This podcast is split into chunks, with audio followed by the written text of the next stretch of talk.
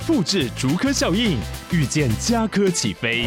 嘉义花园造镇新案 AI 世界城隆重登场，马上把握与嘉科最近的距离。嘉义科学园区无人机产业聚落，华泰名品城打造高铁 Outlet，故宫南院长庚医院县府生活圈 AI 世界城二到三房抢先预约零五三七一七五五五。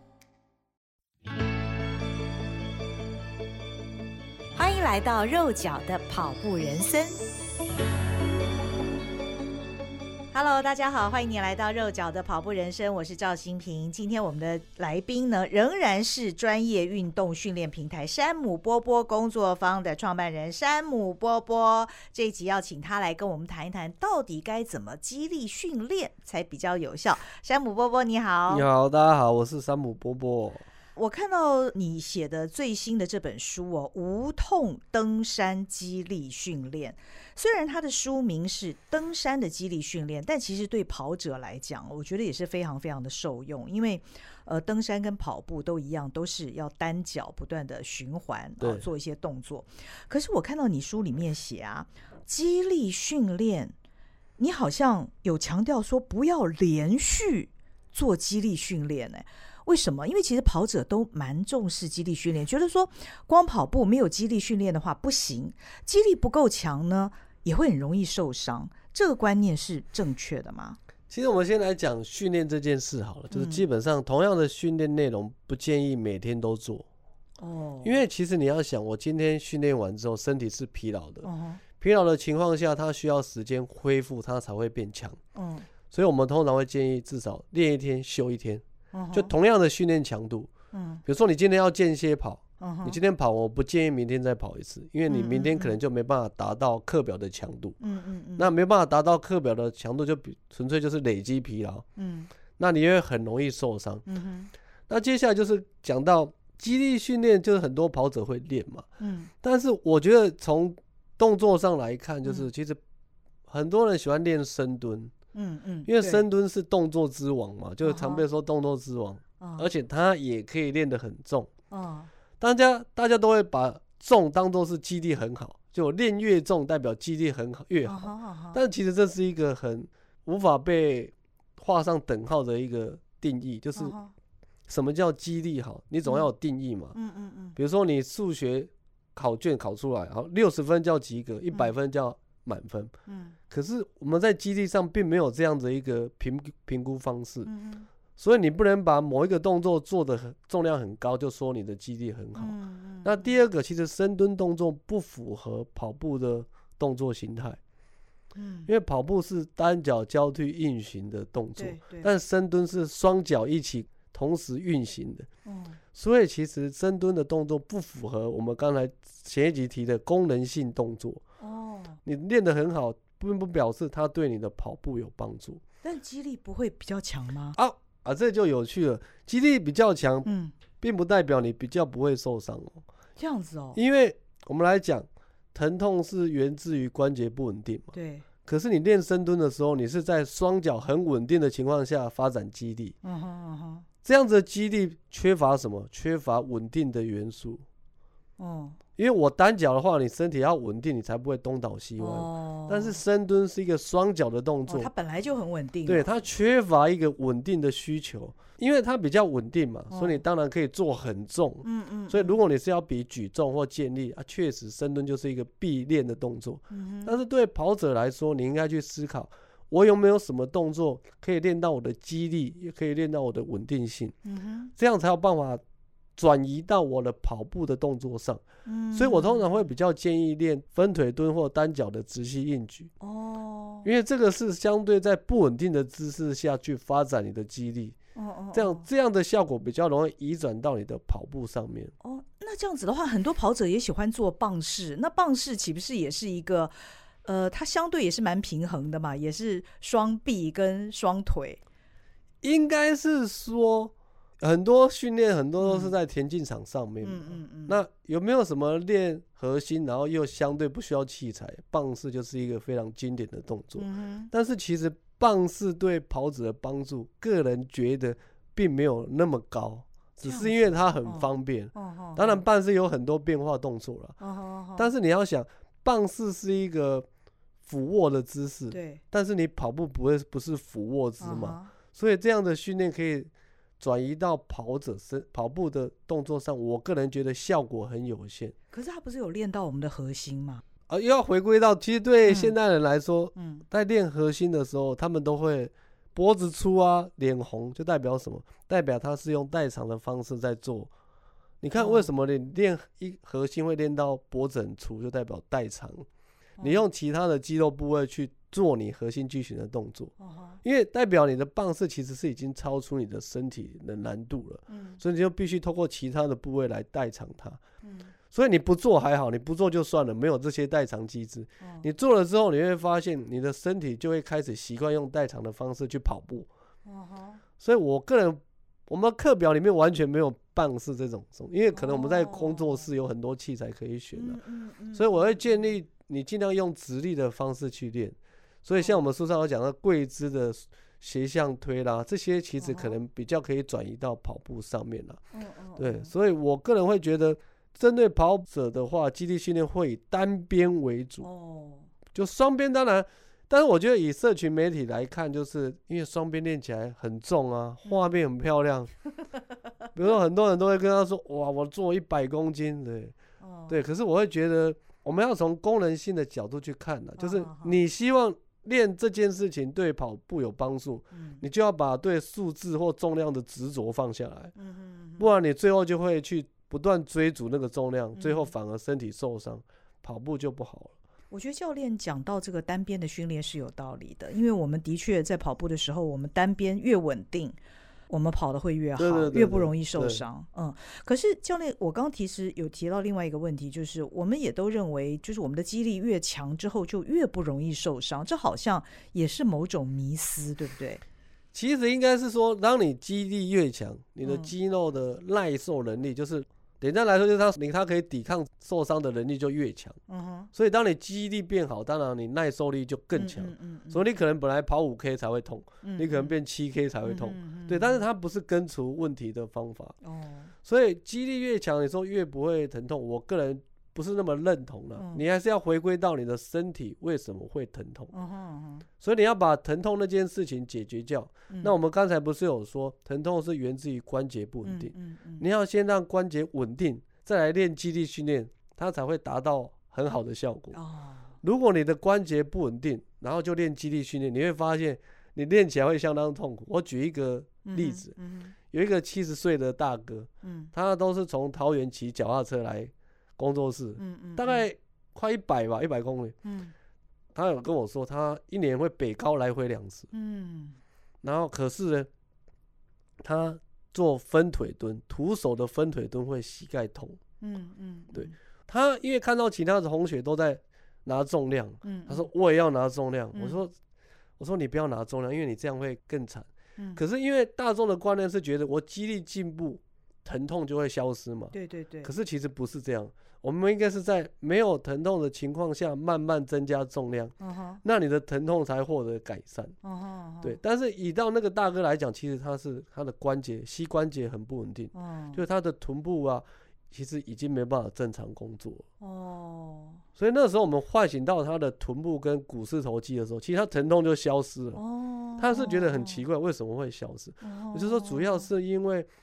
其实骑自行车，因为它是坐在坐垫上，嗯、其实你的臀部是不太工作的啦，嗯、哼所以你长时间没有工作的情况下，它会睡着。嗯、哼那睡着的情况下，你去做下肢动作，其实会出现关节不稳定，然后疼痛了。嗯、哼所以我会觉得说，你在肌力的动作上，你要选择单边以外，你要记得操作的过程中是不能够有疼痛。嗯、哼在没有疼痛的情况下，你再考虑。增加负重，嗯哼，但千万不要觉得是疼痛的情况下增加负重是可以改善疼痛。其实这个是一个迷思，但是其实很，我遇到很多学生，他们的教练都是这样跟他讲的，就是，啊，你因为练得不够重，所以现在会痛。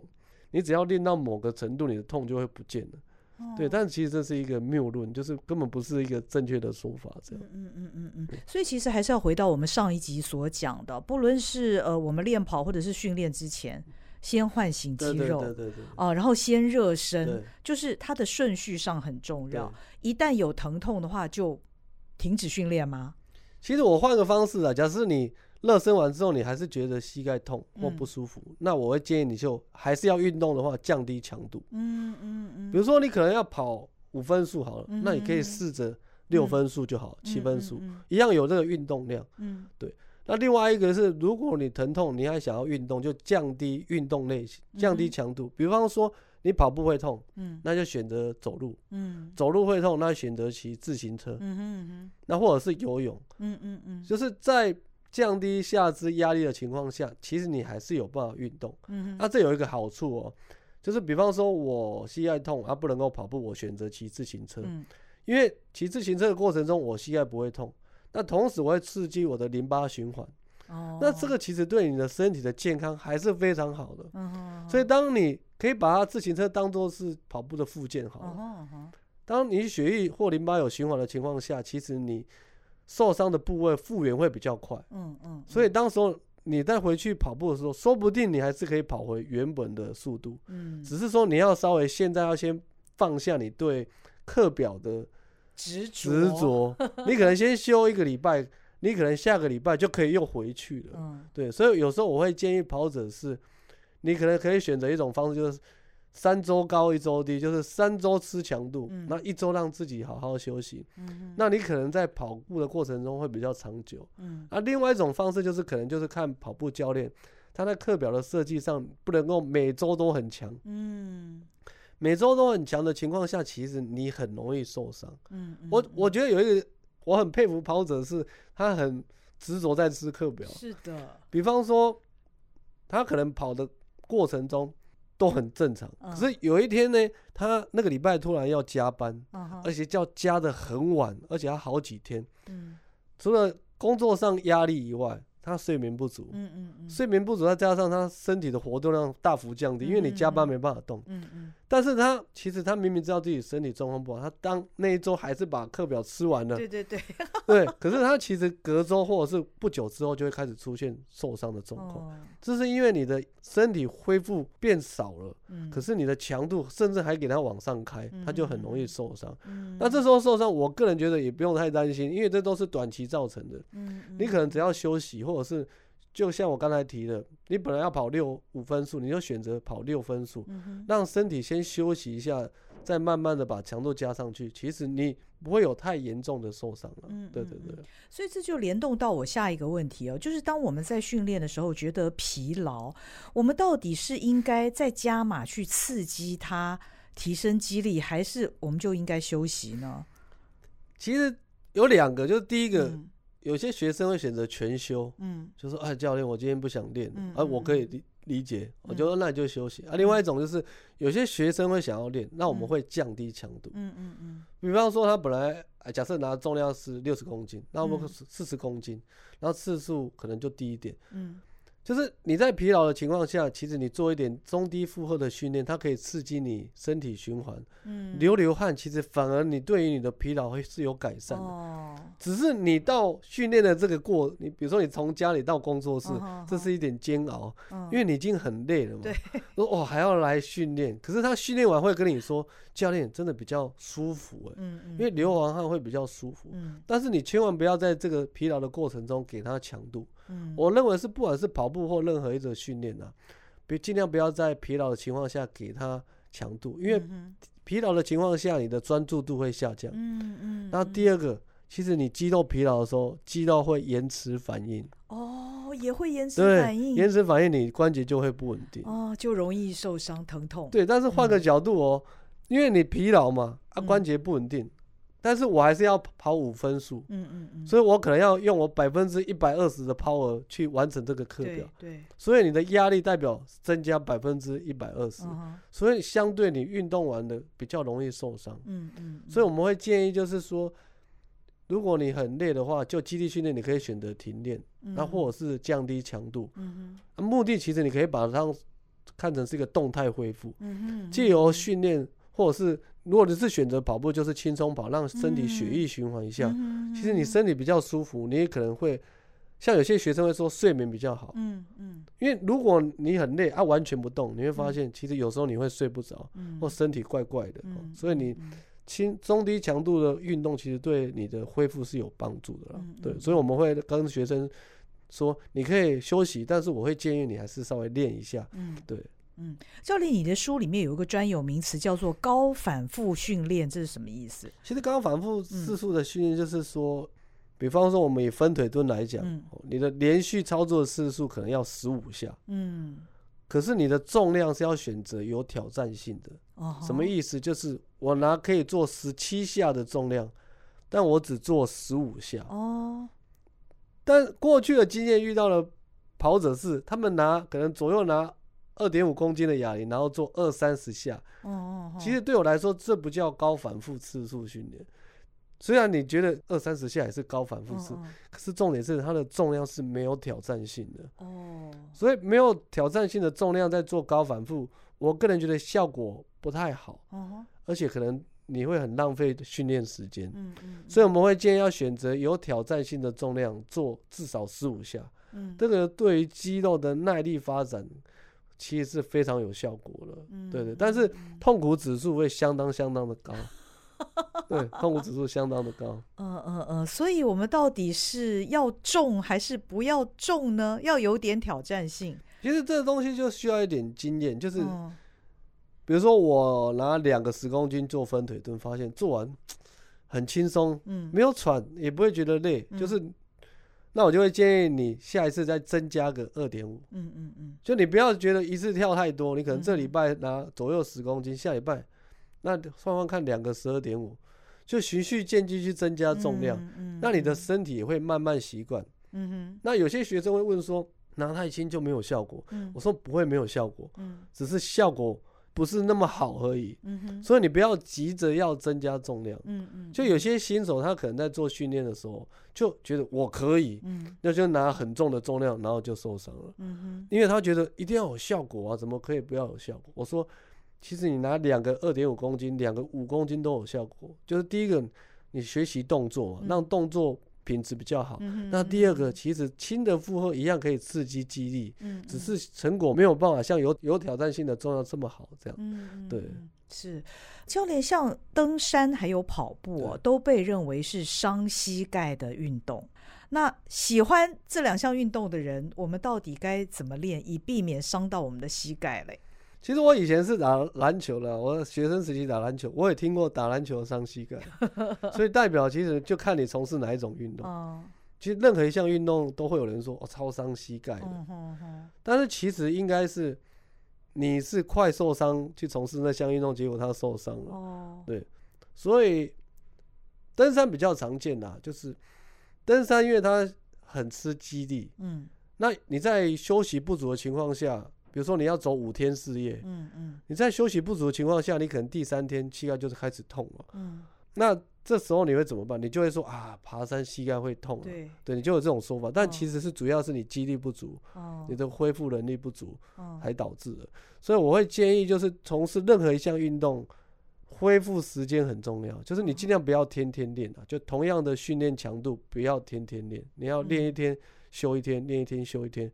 那有人都会说没有哎、欸，我那个跑步前辈都每天十公里、二十公里。我说那你要问一下他年龄啊，他跑步年龄几年了？哦、对，他可能跑三十年，他、哦、他可以累积到天天十公里、二十公里，哦、而且他也不是高强度，他可能都是六分速、五分速。嗯、那我的学生就会说，哎、欸，五分速很快。我说对啊，所以很多前辈是因为以前他累积的能力到现在，所以他才有办法这样去。天天练嘛，可是对新手来说，天天练就很容易受伤。所以我认为每一项运动，你如果没有控管你的压力，你其实都会膝盖痛。那膝盖痛的情况下，有些人就会直接放弃那项运动了。我遇过一个跑步，他跑了一场半马，就说老老师我不跑了。我说怎么样？他说我膝盖超痛的，怕到。对，然后他就去骑脚踏车啊，结果天天骑就膝盖又痛了。那我就说，其实并不是那项运动的问题，是你没有去了解身体。一开始在从事一项运动的情况下，是没办法天天做的。嗯嗯。甚至我有遇过新手是一天两练的，有啊有啊，我们上个礼拜来的一位百杰，他就是一天两练。对，但是其实我觉得这是，嗯、我认为一定有更好的方法，只是这需要花时间去尝试啊。嗯、就像有些人会问问我说，为什么我们教练还要做训练？嗯，他说教练你不就这套方法一直练就？因为我们在寻求一个更好的训练方法。嗯我们可不可以练得更少，效果更好？就这就是我们每年都在训练的目的。对，但是我觉得这很难，你要丢弃过有的习惯。嗯嗯嗯。比如说我我我那有些人成绩很好，他不太会接受别人的说法。我说我很合理啊，因为我就是靠我过去的这个经验来跑出现在的，结果我要听一个别人的说法来改变。对。可是我觉得这时候我要提出一个人叫网球界的。球王叫乔克维奇，嗯，我非常喜欢乔克维奇，他有出一本书，他有他那时候在比网球的时候，他不练球，靠冥想，网球界跟他的教练都说这个人是有病，生病了，但是他那时候确实成绩下来了，嗯，可是他后来又回去当球王了，大家可以去国外看一些他相关的新闻，因为。当我们身体在换一种训练方式的时候，成绩不可能维持的，那一定会掉下来。嗯嗯嗯。那乔克维奇是一个很 open mind 的人，嗯他任何一种尝试都会去接受。所以他说：“我为什么不接受别人的建议？”所以他会去建议，比如说冥想，或者是去尝试瑜伽或尝试什么。他说：“我可以尝试新的方法来看我的成绩会不会更好，我的身体的状况的压力会不会减轻。”所以我觉得大家可以去了解或者去看乔克维奇的书，你会发现有很多观念是一般人可以尝试的，就是不用那么执着说我一定是对的，一定有更好的方法。这样，对对对。其实跑者的运动量都蛮大的，可是跑者在登山的时候仍然会觉得吃力，耶？为什么？对啊，因为跑步其实是靠弹性在跑步。嗯，我来讲一个，其实小朋友跑步会非常轻松哦。如果小朋友有在跑步了，你会发现他跟成年人比起来，他跑起来很有弹性，因为小朋友的身体的筋膜水分很够，哦他可能身体百分之七八十都是水分。因为筋膜，你要把它想成它百分之七十都是水，所以身体水分越好的人，他跑起来越轻松。所以小朋友跑步就不用热身就开跑了，而且都不会受伤。那第二个，因为他们没有久坐生活，所以身体的筋膜呢是没有很紧的，所以他们在从事跑步的时候会很好。那我们回到登山，其实登山是非常依赖肌力的。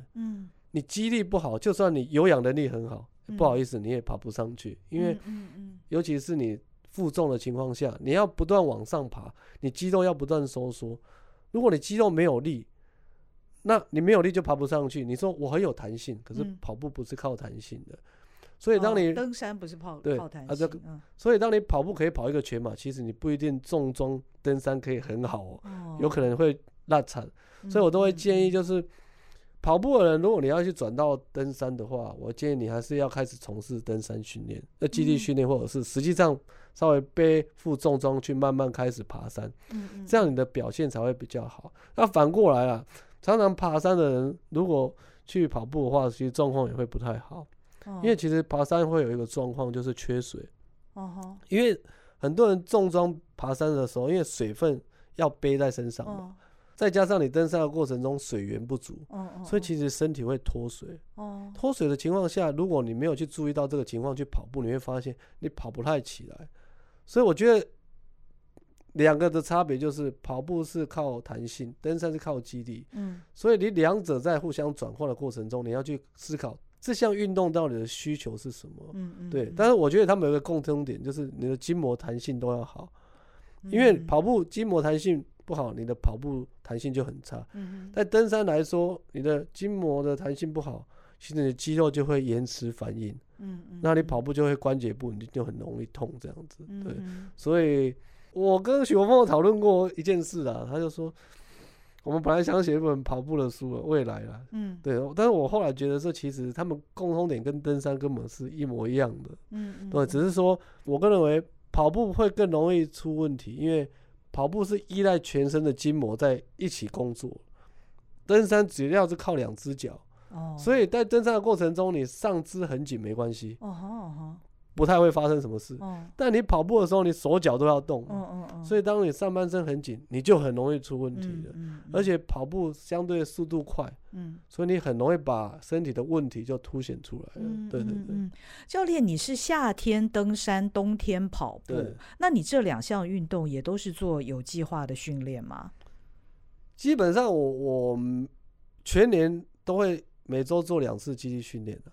哦，就是一三，就是在下午的时候会，我们有些教练或一些人会来跟我们的练。那接下来就是我自己在跑步跟登山会遵守大概是十趴到二十趴原则。嗯，就是我可能每个礼拜跑步或登山大概增加十趴到二十趴的时间。哦，所以这就是我会说，如果你没有任何概念或经验的话，你就增加时间的话，就在十趴到二十趴。其实身体是不太容易出状况的，嗯嗯嗯。但如果你一下子把你的时间增加太长，你很容易就会出问题，嗯，对。所以我会建议就是大家保守一点，就是你运动是为了健康嘛，至少要健康。那你也会设定目标赛事，或者是你目标要爬什么山吗？其实因为我有小孩啦，所以我就比较，而且再加上因为有时候礼拜我礼拜六都要上课，所以比较不。但是我休闲性质。对，但是我我比较不会去报路跑，我会自己跑。比如说，我住泸州嘛，泸州提防跑一个有一个地瓜形的形状，环形的，大概十八公里。哦，对，我去年就哎前年就跑一次。我说大家比台北马，我比我的那个提防自己跑这样。我比较喜欢自己跑路线的。哦，我之前是有设定一个目标，就是跑到观音山，然后爬观音山，再爬回来再跑步回家。哇，越野越野。对，但是后来因为主要是时间关系，嗯嗯嗯，就是我我没有办法。增加那个时间，所以我就会选择这个目标先放掉。嗯嗯，有限时间之下的运动。对对对，因为我自己有在按摩，或者是会觉得哇，这个真的太紧了。嗯。或者是有时候我教课教比较晚，没办法放松。嗯哼。那我就会稍微放掉一下原本的训练。嗯。对对对对对对。教练，你常看到一些爬山的人是上山一条龙，下山一条虫的吗？呃。我觉得这有可以从两个面向去讲，就是第一个是从饮食方面。哦，这跟饮食有关啊？密切相关哦。哦，其实很多人爬山都只带只喝水，嗯，不喝运动饮料。嗯哼。我们登山的过程中会流汗，对，流汗会流失电解质。嗯。电解质流失的话，肌肉会延迟反应。嗯。所以你只喝水的话。那因为你的身体电解质会流失嘛，电解质失衡，那你喝进去的水其实它是没办法留住身体的，水要留在身体要靠一个东西叫钠，就是盐。哦。所以如果你没有吃一点咸咸的东西搭配水，你喝进去的水是没办法留住身体，会排出来。所以这时候你的电解质失衡，肌肉延迟反应。可是因为你一个身体。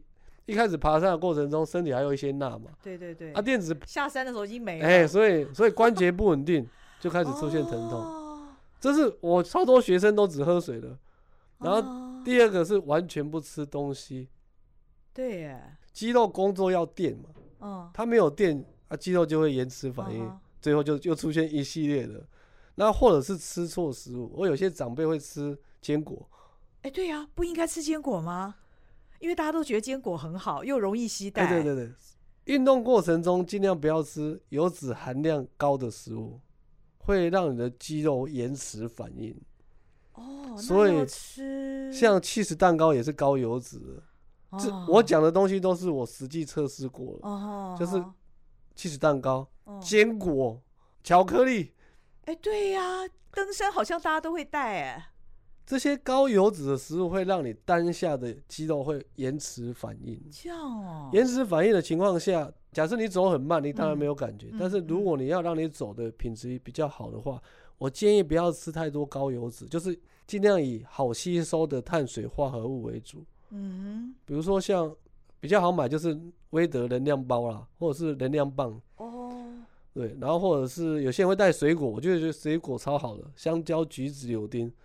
只是垃圾要好带下山了哈，而且比较重。对，所以尽量不要吃油脂含量高的。我刚才讲都是地雷食物，这样子起司蛋糕、巧克力。气死蛋糕这个我理解，但是坚果跟巧克力，因为好像一般都认为登山的时候吃蛮好的，而且爬一爬这样热量也都消耗掉了。对，可是你要想说，嗯、有些人会跟你说，他登顶之后到下山那一段身体会很沉重，嗯、因为他吃错食物了。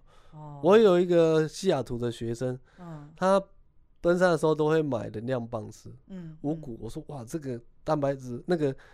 油脂含量超高了，哦，能量棒也不能。后来他就是，我记得他是说，后来他吃三明治，他说哇，跑起来很舒服哎。我说对啊，因为御饭团跟三明治碳水化合物还不错，然后一点点蛋白质，油脂很少的食物，很适合爬山这样。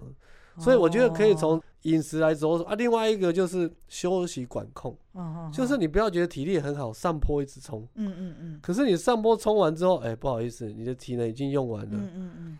那下坡你要想哦，下坡由于这个高度差，嗯。再加上地心引力，嗯哼，所以它对下肢的压力是数倍体重，嗯嗯，所以你身体已经没有体力，肌肉肌肉已经延迟反应了，嗯，那你的关节就更容易摇晃，嗯哼，那最后疼痛就会发生，嗯嗯，那其实下坡一条虫这件事很普遍了，因为之前有两三个登山的公司要来找我办讲座，嗯，都是一模一样要讲这个主题，对，但是我说这个主题不是靠登山技术就可以解决。有时候是在于你的饮食上要注意，uh. 对，像我以前爬北海岸叫做什么鱼路，哎，什么古道的，uh. 就大家会带芙蓉便当上去吃，uh. 吃完再走下来，然后就会说哇，下肢好重哦，uh. 我说对啊，因为芙蓉便当很油，很油啊。Uh huh. 哇，今天真的是点醒了我们，不能够吃那些高油量的东西。对对对。不过一般人哦，其实登山大部分，其实除非是登山咖啦，一般人登山就是都是比较休闲性质，所以也不会特别针对登山去训练哦。对那我看到这本书里面好像有告诉大家，如果时间有限，只能选一个动作练的话，要练什么？应该是说对大家，比如说我膝盖痛，嗯，一般人会练什么？一定会练跟膝关节有关的。的动作嘛，嗯、哼像是深蹲好了，深蹲可能是练股四头嘛，嗯、但是你要想说，为什么你的膝关节会疼痛？嗯、是因为你太依赖膝关节了，哦、不是因为它没有力，因为没有力这件事情是没办法被证明说你肌肉没有力，哦哦哦、所以我们会建议多练屁股，其实多练髋关节。哦、你在练髋关节的情况下，你会去让身体改变你的身体使用关节的习惯。哦所以，当我多练髋关节，就会告诉我的身体说：“对，我走路或爬山或跑步都要多用髋关节。”嗯，所以你的膝关节压力就会减轻。了解。所以你的膝盖也很容易复原。如果你有疼痛的话，膝关节压力减轻，它就容比较容易复原。嗯嗯。所以我最推荐的动作是直膝硬举。嗯嗯。其实直膝硬举就是一个练髋关节跟。臀部跟大腿后是一个非常好的动作，嗯，所以当你把髋关节的肌力跟功能练回来之后，你会发现你跑步也会跑得比较好，登山也会比较好，嗯，然后你的膝关节疼痛就不见了。嗯，我说这东西都有办法现场证明哦，像我之前有个学生，他做从地面上起来的时候膝盖会痛，嗯，我说是说，我就说你练直膝硬举做十二下，当然他有负重，嗯。嗯做三组之后，他膝盖就不见，就不会痛。嗯嗯。因为疼痛是其实有一个问题，就是它的结构已经失去平衡了。嗯嗯。可能你的身体的前面太强，后面太弱。嗯嗯。所以你的身体会一直倾向去使用你的前面的肌肉，像股四头肌。嗯嗯。所以你把它想成是关节不稳定嘛。嗯。那常见的解决方法就是放松紧的地方嘛。嗯嗯。那其实这是一个没有效率的做法。有效率的做法就是你透过练直膝硬举，把你身体后侧的肌力练起来。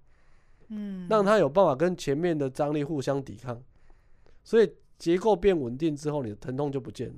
哦，所以疼痛是前侧的肌肉会比较强吗？对，因为你现在坐着的时候不一定比较强，比较紧。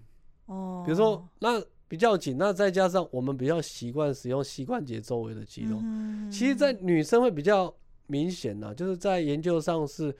女生是习惯使用膝关节来进行动作的人，嗯，所以女生很容易膝关节受伤并且开刀。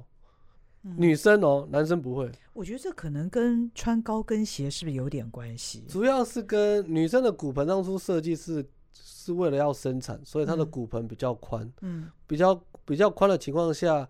再加上成长的关系，他们会比较依赖膝关节周围的肌肉。嗯嗯，嗯。但是换句话说，就代表他髋关节的肌肉会越来越差。嗯嗯，嗯。所以长期下来，肌肉失衡的情况下，他就很容易膝关节出问题。嗯嗯。这不是只有一般人哦，在职业运动上面，其实女生开刀的比例比男生高太多了。嗯。所以说我都会建议女生就多练臀部，你不要练膝盖都没关系。你把髋关节练起来之后，你会发现你膝盖压力会少很多。嗯，但是女生要练直膝硬举需要很久的时间，因为你要去改变身体使用关节的习惯，所以需要一直调，调到最后你才有办法，哎，真的学会使用身体了。嗯，对对对，所以像我的学员几乎都是女生。哦，所以我可以发现，哇，为什么每个人都这样？后来去查资料发现，哦，这是。骨盆的关系导致他们很依赖膝关节，对。可是像有些人，他们还没有来我这边之前，他们会练很多深蹲。嗯，他说：“为什么我都膝盖不会好？”嗯，因为你的问题不是你膝盖没有力啊，你的问题是你臀部没有力。所以你先不用管膝盖这件事，就把髋关节练完。那你膝关节就好了。臀部练了有力，就会变成所谓的电动马达了啦。对对对对对对，就是我们在从事跑步或者是登山的时候，其实你是用你的电动马达来发力的。对对对对对，嗯，因为髋关节是髋关节是大关节嘛，嗯，膝关节是中关节。嗯，我当然是喜欢用大关节来做事。对，可是这件事情需要被改变了，因为我们久坐就会让我们的大关节失去功能。嗯嗯，对，所以反而大功能失去功能，它临近的关节就必须。跳出来帮忙承接工作了，对对对。最后想请教教练的是，我们经常因为练太大哦，或者是练不够，这可能都会让我们受伤。所以你在书里面也很强调肌肉保养。对，要怎么保养啊？其实我可以用《肌痛点按摩全书》这本书说，现代人已经脱离不了按摩这件事了。哦，就是其实保养的部分。我建议大家可以去买滚筒了。那你说不知道去哪里买，我都推荐学生你可以去迪卡侬试试看。不是说我帮他打广告，因为我跟他没有什么关系。迪卡侬的好处是它很多东西可以试。你现场可以试试看，合用再买。啊，不合用你就顶多去逛街，当逛逛街就走了。所以你可以去选择按摩的滚筒跟球。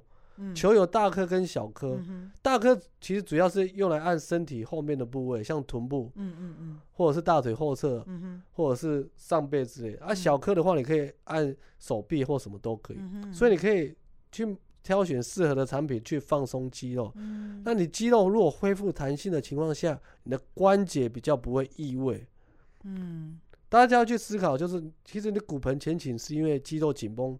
或者是筋膜紧绷导致他跑掉了，并不是他自己去骨盆前倾的，所以你要去把相关的肌肉放松完之后，骨盆回到中立的位置，其实你的功能就正常了。那所以我会建议大家多按摩上半身，嗯先不要理下半身。嗯就如果我现在时间有限，很想睡觉，那你就把上半身按一按。嗯当你有时间再来按摩下半身。嗯那这件事情我觉得很有趣。曾经有一个跑越野跑的学生。他就跟我说：“老教练，有没有什么方法比按摩还有效，而且不要那么累，浪费时间？这样按摩他也觉得累。哎，对对对。然后我就说有啊，找按摩师帮你按，省时省力。对，因为其实很多人不太喜欢按摩了，但我都说这是一个 dirty work，就是大家都不想做，可是你一定要做，不然你。”你的运动的寿命不会太长。教练，你每个礼拜按摩几次呢？我几乎有时间就天天按啊，我也会帮我们家按，我会徒手帮小孩跟老婆按。你的家人有你真好。可一般人呢？你说我们 要匀出时间来按摩这件事情，还真的大部分人都觉得好像很浪费时间。对对对对，不想做。那我们换个模式，嗯，你觉得自己按太麻烦，那你去买按摩枪。哦、oh，我个人觉得按摩枪是一个不错的投资。像我，我办公室有一只，家里有一支。Uh-huh. 因为有时候我真的很累，但是我想要按摩，那我就会用按摩枪去按摩肌肉。Uh-huh. 就放在一个点，然后按三十秒。那个力道好控制。那个力道好控制，现在都可以调速度。哦。那第二个我会觉得就是吃干净一点。嗯。就是还是从饮食着手。嗯。你吃干净一点的时候，其实你的筋膜就。或身体就不容易发炎，嗯，不容易发炎就比较不容易紧绷，嗯哼，那这时候你就可能就不需要按那么多。嗯，对，嗯所以我就觉得吃干净是一件不错的事情啊。嗯对对，我之前要跟学生说不要喝咖啡，学生就说那我柯林，我就说让你从两杯变一杯，一杯变半杯这样。对，但是我是觉得，其实很国外有一些资料确实是谈到咖啡会对筋膜脱水啦，那也可能会。国外有一本书来讲，有一个骨科医生出的书，根据他三十几年的经验，就是有下背痛的人都跟喝咖啡有关。哦，所以解决下背疼痛的解法就是喝戒掉咖啡。这个对大多数人来说太太无法做到了，包括我在内。这个好像每天没有咖啡不行。其实很多跑者在参加比赛之前的那两个礼拜，光是那两个礼拜要戒咖啡哦，就已经非常非常难了。不过教练其实包括上一集跟这一集也都提醒我们，你喝咖啡的话呢，不要过量，然后要喝水了，身体要保水。那今天非常谢谢教练呢，我们一次录了两集，觉得好过瘾哦。我觉得。呃，运动哦，要能够运动的好，不受伤，运动的快乐，这是一件全方位的事情。对对对对对，真的不是只有练就好。从前面的你要去激活你的肌肉，唤醒它，然后到最后你要去保养它。我觉得方方面面，真的让我们大家彼此激励吧，千万不要懒，每个该做的都要做。新的一年开始了啊，我们可以来一个无伤无痛的全新的龙年。好，非常谢谢教练，谢谢大家，也谢谢您的收听，我们下回见，拜拜。